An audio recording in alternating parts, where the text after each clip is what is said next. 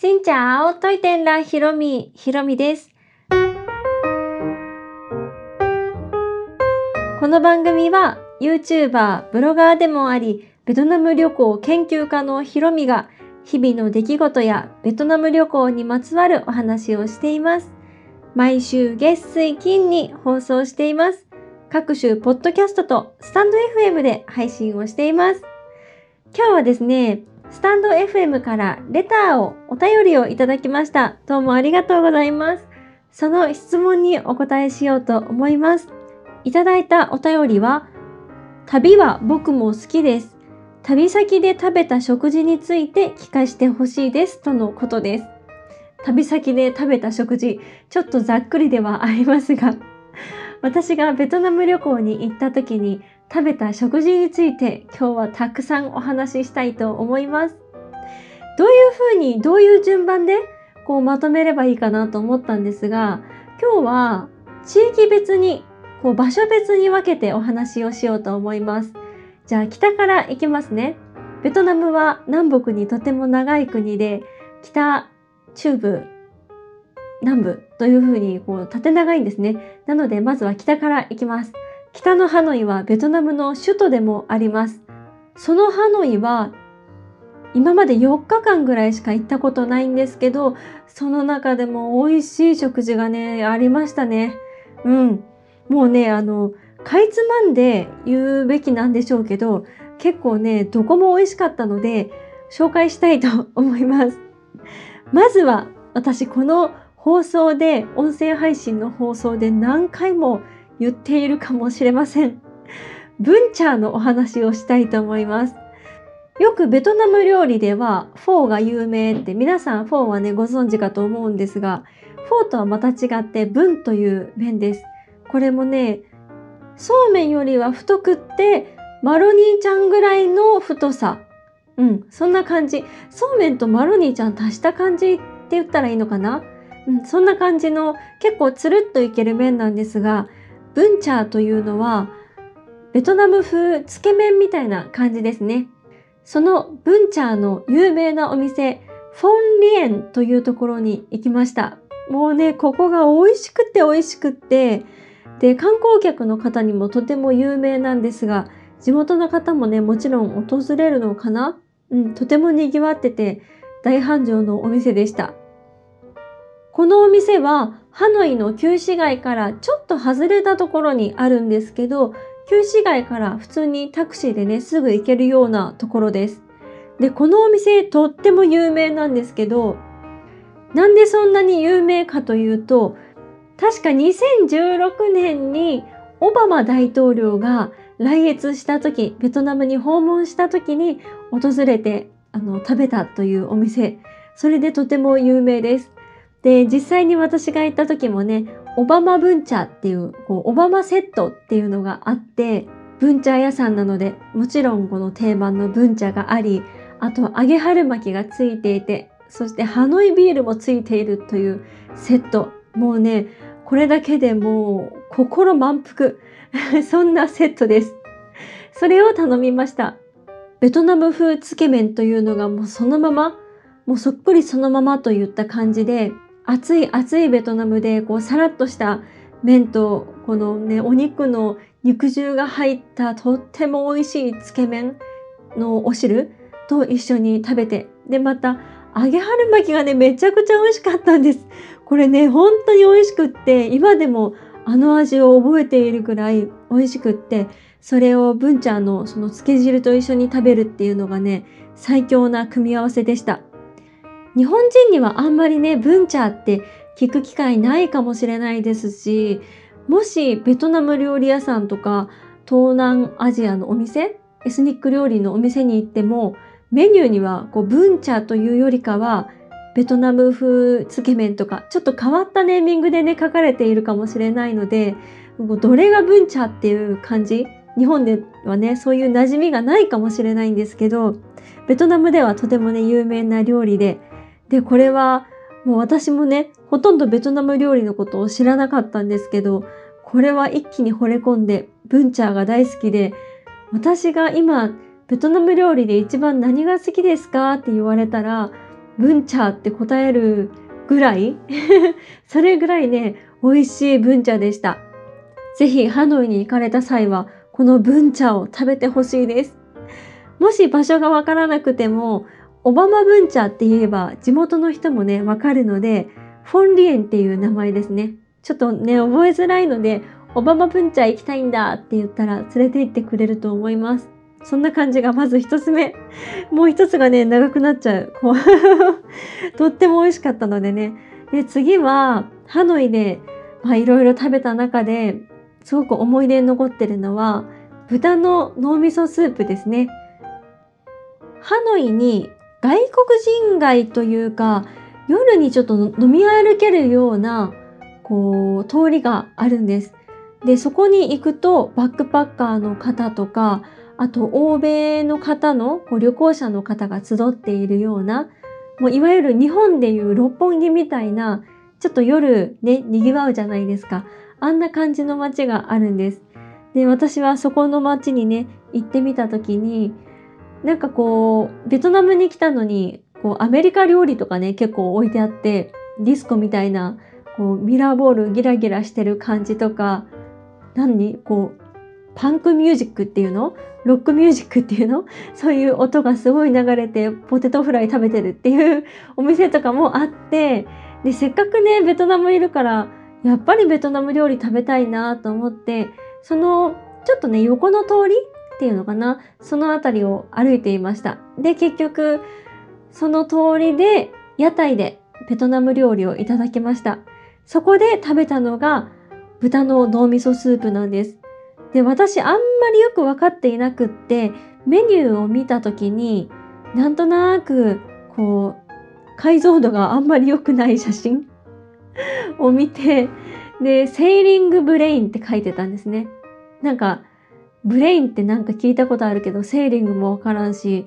何これとか言ってたら、店員さんもなんか、ああ、これ、うん、美味しいよみたいな感じの、なんかそんな雰囲気だったので、あ、じゃあこれ一つみたいな感じで頼みました。そして来たらね、本当にもう脳みそが、脳みそって見たことないですけど、脳みそがスープの中に浮かんでいるような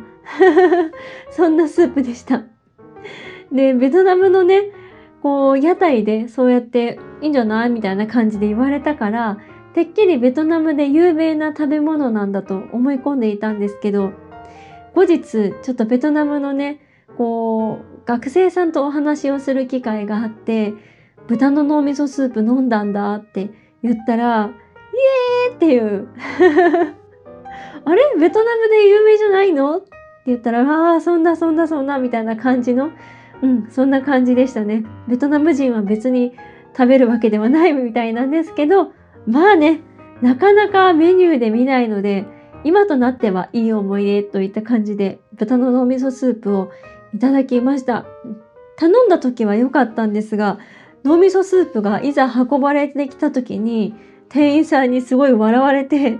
あれ？君本当に食べるの？みたいな感じ。からかわれたわけではないけど、ちょっと面白がられて、うん、いただいたら、味は、ちょっと、温めた白子、温めて、柔らかくて、ブニョーンってした感じの白子っていった感じかな。はんぺんよりは白子かな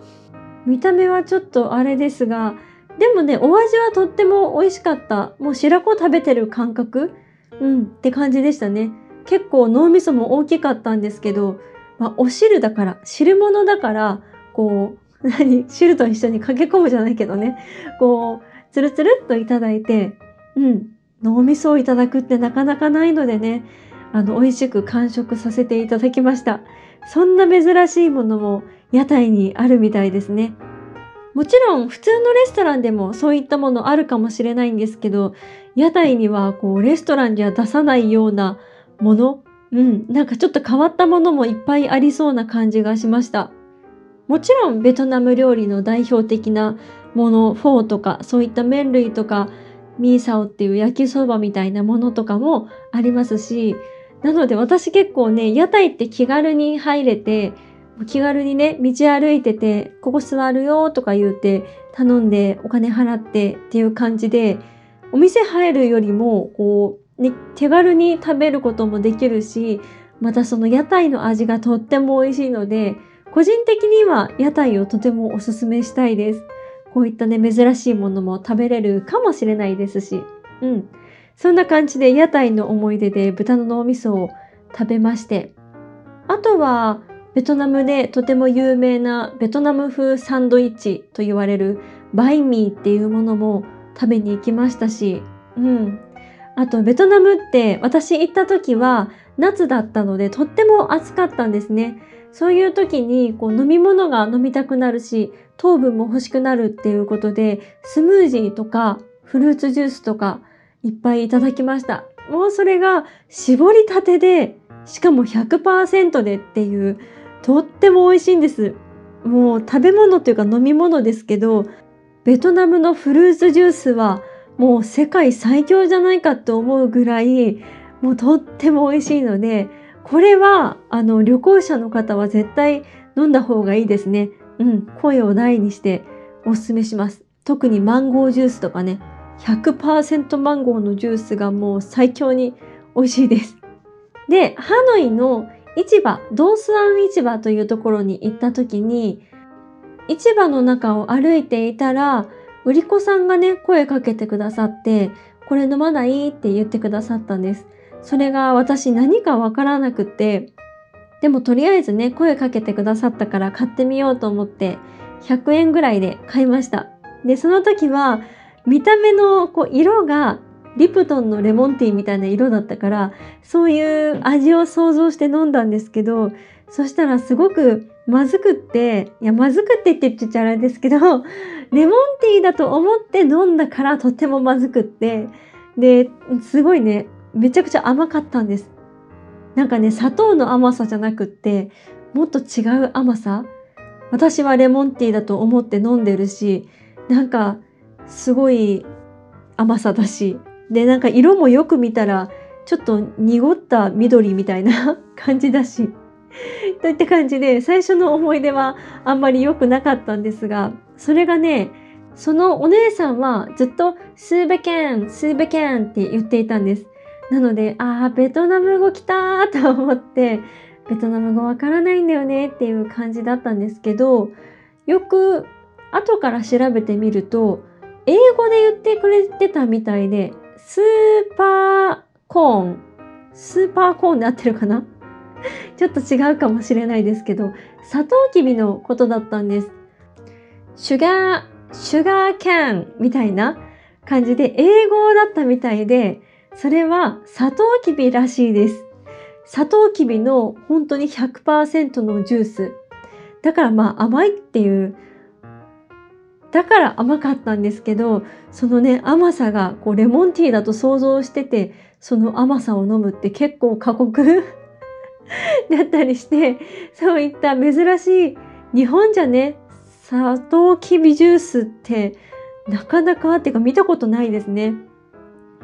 後日サトウキビジュースを改めていただいたらなんかねちょっと美味しかったです。あのレモンティーだと思い込んだっていうこう何苦い記憶があるけど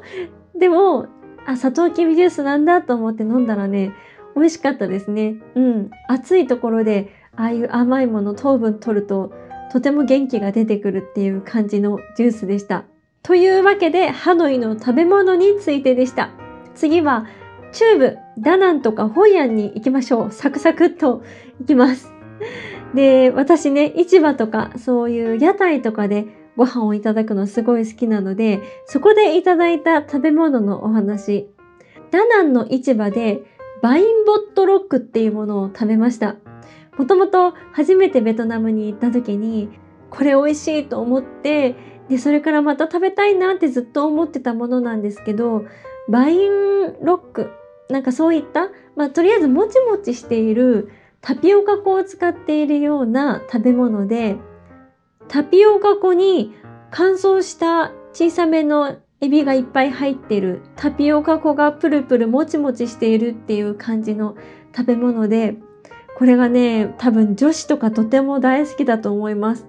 私はこのプルプル感が大好きでよくこうベトフェスとかね日本で行われる時もいただいたりもねしています。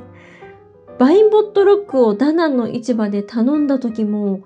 100円ぐらいだったかな？それぐらいでうんもうプルプルなものを食べることができました。バインボットロックとかバインロックとかそういう名前で皆さんも見てみてください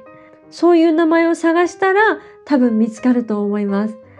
あとはホイアンで食べたフーティウですね。フーティウっていうのはベトナムの南部で有名な麺料理です。フォーっていう食べ物はベトナムの北の方でもともと有名だった食べ物なんですけど南では結構フーティウが有名だったりしています。そのフーティウをホイアンでいただきました。これもとっても美味しくってあのあんまりね癖がない味でしたね。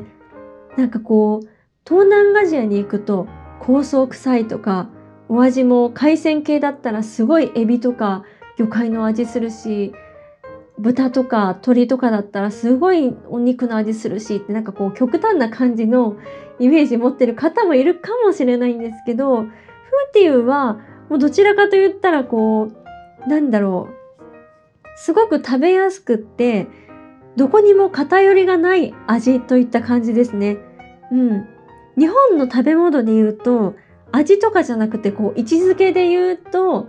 こう日清ラーメンみたいな別に塩辛くすぎてもないし甘すぎでもないし辛すぎでもないしこれがなんかこうみんな好きだよねみたいな味？うんそんな感じかなだからフーティーはね皆さん好き嫌いなく食べれるんじゃないかなって言った感じのうん麺料理でした。あとはホイアン市場でカオラウとミークワンを食べたんですが、これがね、またまた美味しくってですね、ミークワンっていうのは私のもう勝手なイメージなんですけど、日本で例えると、こう、つけ麺なんですが、こう、ラーメン屋さんがとってもこだわって、太麺でコシがありますよ、みたいな感じの麺を使ったつけ麺みたいな。なんかそんな感じうん、そんな感じのものでした。なので、こう、油そばとか好きな人は好きかもしれない。ミークはめちゃくちゃ美味しくてですね。またもう一個のカオラウっていうの。カオラウっていうのは、確かホイアンの名物だったのかな？四大名物の中の一つに入ってた気がします。カオラウは日本の伊勢うどんがルーツになっています。うん。なのでまあね、日本の伊勢うどんをお手本にしてというかイメージして作られたもので、今ではホイアンではとても有名な食べ物で、これもまた美味しかったですね。ホイアンで有名なものをホイアンで食べるっていう、そういう現地で食べるっていうのがね、またいいですね。うん、これもとってもおすすめです。ホイアンにはさっきも言った4大ホイアン名物っていうのがあって、ホワイトローズっていうものとかなんかいろいろあるんですけどそのホワイトローズ私も食べたくって食べたくってでもちょっとねなかなか食べる機会がなかったので今まで食べれてないんですもうそういったものをこう現地の名物現地発祥のものっていうのを現地で食べるっていうのをできるのはねいいことですね皆さんもホイアンに行った時は4大名物4個制覇してみてくださいそして次は南部に行きましょう。南部はホーチミンですね。ホーチミンの食の思い出は、うん、ハノイより中部より一番いっぱいあるんですけど、ホーチミンに滞在してる時間がね、他の都市に比べて長いので、まあそこでかいつまんでお話をしますと、まあインパクトがあったお食事をお話しします。まず、初めてベトナム旅行に行った時に、ホーチミンのとても有名な市場、ベンタイン市場っていうのがあります。ホーチミンに旅行される方であれば、ガイドブックを開いたら必ず出てくるっていうぐらいとても観光で有名な市場です。ベトナムの方は市場をこう日常的にスーパーみたいな感じで使っているんですけど、ベンタ市場はどちらかというと観光客向けにやっているところなので、そこで観光客、まあ、日本人もそうですし、欧米の観光客の方が行ったり、まあ、市場見学をしたり、あとはそこでお土産を買ったり、市場にもね、食堂があるので、そこでご飯を食べたりといった感じですね。で、なので皆さんがホーチミンに行かれるときは、必ずと言ってもいいほど訪れるような場所だと思います。その弁ン市場でお買い物をした後に、お腹すいたなと思ってどこか食べる場所を見つけようと思ったら、向かいに食べ物屋さんがあるということで行ってみました。そこが分流屋さんでしたね。分流っていう麺料理です。分流はトマトベースで見た目がとっても辛そう。なんか唐辛子かなって思うんですけど、実はトマトベースでとても食べやすくって、また、まあ、フォーとか、もうブンチャーとか今までの麺料理、フーティーとかとはまた全然違って、なんかね、やっぱ麺料理ってベトナム料理にいっぱいありますけど、全然味違うんですよね。これが不思議なことに、全然違って、なので、1ヶ月麺料理で過ごしても全然飽きないぐらいの、うん、味の違いだし、分流はね、またそのトマトも美味しいし、うん、とてもあの大正解のお店だったんです。で、そのお店で食べた分流の中に、すごいね、何、赤黒い塊が入っていました。で、私なんかわからんくって、でも麺料理の中にお皿の中にね入ってるものだから食べれないわけはないと思ってちょっと食べたんですけど何とも言えないちょっとニュージャーって感じがした。なんかねレバーみたいな感じですね。見た目もレバーっぽいけどこう噛んだ感じもちょっとレバーっぽい。でもレバーじゃない、うん、そんな感じの食感でした。でまあ正直ね決して美味しいかと言ったらそんなに美味しくないかなっていうものだったので、まあ、ちょっとだけいただいて、うん、もうそれで満足って言った感じだったんですけど、でね、後からそれを調べてみますと、それが血の塊？豚だったかな？豚の血の塊、うん、血を固めたものを乗っけていたみたいです。なので、まあ、食べれないことはないですよね。血だからやっぱ鉄分とか入って体にはいいんでしょうけど、でも進んで食べるようなものでもないかなっていう 後から思いましたね。うん。でも、分流自体とっても美味しかったし、まあアクセスもね、とてもいいので、皆さんにもおすすめしたいお店でもありました。お店の名前はね、覚えてはいないんですけど、弁ン市場の横ですね。周り歩けばたどり着くかもしれない。うん。そして最後にホーチミンのちょっと高級なベトナム料理屋さんのお話をしたいと思います。今まではどちらかというと、屋台とか市場とか、あと、まあ、庶民的なレストラン？っていうのかな？なんかそんな感じのお店だったんですけど、私が初めてベトナムに行った時に、初めての食事がとてもいいお店だったんです。そこが SH ガーデンと言います。これは現地のね、住んでらっしゃる日本人のお知り合いの方が連れて行ってくださったんですが、まあ、そこがとても高級なベトナム料理屋さんで、それはドンコイ通りというところにありました。ドンコイ通りはもうとても高級な宝石屋さんとかジュエリー屋さんとかが立ち並んでいるようなところで、もうイメージで言うと、ベトナムの銀座といった感じのところですね。で、そこは観光地のこう中心地と言ってもいいぐらい、もう皆さん観光で来られるような場所にあるところです。私はベトナムについてとりあえずじゃあここに行こうって案内してくださったのでね、あんまり最初そこがめちゃくちゃ高級なところって分かっていなかったんですが、今思えばね、とてもいいお店に連れて行ってくださっていました。そこで食べたものはもうお味も美味しかったし、盛り付けもとっても綺麗で、もう、あ、ベトナム料理ってこんなんなんだ。なんかこんなに美味しいんだっていうのをね、初めて思ったところですね。日本でベトナム料理ってほとんど食べたことなかったので、フォーですら私ベトナムの料理ってことを知らなかったぐらい、うん、だし、日本でフォーってそんな私も食べなかったタイプなので、ベトナムの食事ってこんなに美味しいんだっていうのをね、知った場所でもあります。そこはベトナムの現地の方が行かれるというよりかは、欧米の方とか、まあ、旅行者の方がね、こう行かれるようなお店でしたね。今まで紹介した屋台とか半屋台っていうのは割とリーズナブルなお値段でベトナム人の方も行かれるようなまあ一つのお汁がお汁というか麺料理が150円200円250円300円はなかったかなそんな感じでしたねそういう価格帯なんですがこの SH ガーデンというところは、まあ、私たちもお腹いっぱい食べてあれどれぐらいだったんだろうおそらく1人3500円か4000円とかかな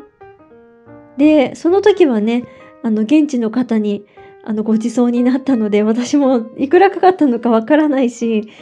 少しあやふやなところもあるんですがまあそういった感じのお店でした。うん。だからどっちのお店もね、よし、足はないですね。もうよしがいっぱいある。そんな感じの、もうベトナムの食事と言ったら、これっていうものがあんまりないぐらい、もうそれぞれのお店で楽しめるというのが私の感想です。ベトナムは今紹介したとっても美味しい麺料理やこうご飯屋さんがたくさんありますし、またカフェ文化がね、根強いので、カフェも街にいっぱいあります。そして道を歩いていると売り子さんがたくさん歩いてらっしゃって、バインミーを売っていたりとか、普通にこうご飯をね、売っていたりとか、あと夜になると、こうおつまみ的なものとか、あの、イカ、イカ干したものをその場で、なんだろう、あれバター炒めかな？何なんだろう、なんか炒めてくれたりとかもしたりとか、もうそういったところで旅をしている間、食でかなり楽しめるところだと思います。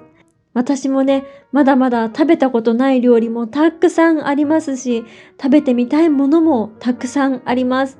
次回、ベトナムに行けた時にレポートできたらいいなと思います。質問をしてくださった大輔さん、どうもありがとうございました。